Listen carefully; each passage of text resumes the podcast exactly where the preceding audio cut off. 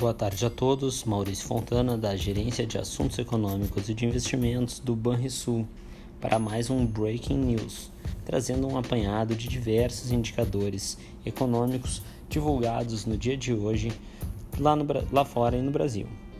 Começando pelo Brasil, tivemos dados de inflação, o IPCS da Fundação Getúlio Vargas, na segunda quadricemana do mês, reduziu sua, seu ímpeto para uma alta de 0,4%, registrando aumento agora de 9,4% em 12 meses. Segundo a FGV, quatro das oito classes pesquisadas recuaram, com destaque para a educação, que passou de aumento de 1,22% para alta de 0,15%.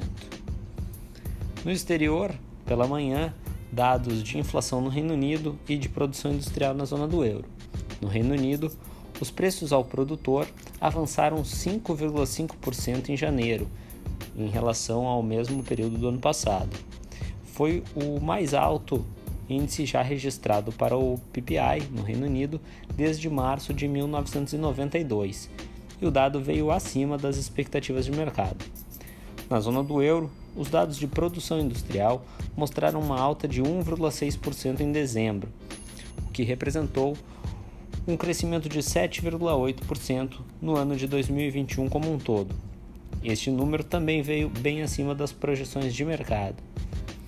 Nos Estados Unidos, tivemos também dados de produção industrial, com aumento de 1,4% em janeiro em relação ao mês anterior, bastante acima das projeções.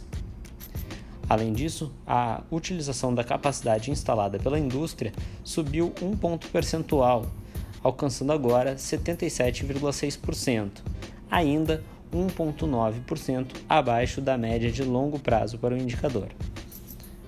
No varejo americano, alta em janeiro de 3,8%, também muito acima da expectativa. Além disso, foi o melhor, uh, melhor expansão desde março de 2021. Por fim, o principal destaque do dia, a divulgação da ata do Fed, do mais recente encontro de política monetária, mostrou que os dirigentes do Banco Central americano estão mais prontos agora a aumentarem os juros nos Estados Unidos em um ritmo mais rápido do que se esperava.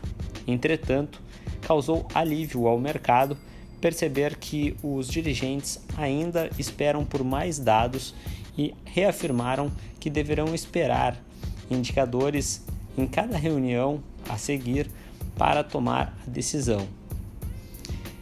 Tenham todos um excelente final de tarde e bons investimentos.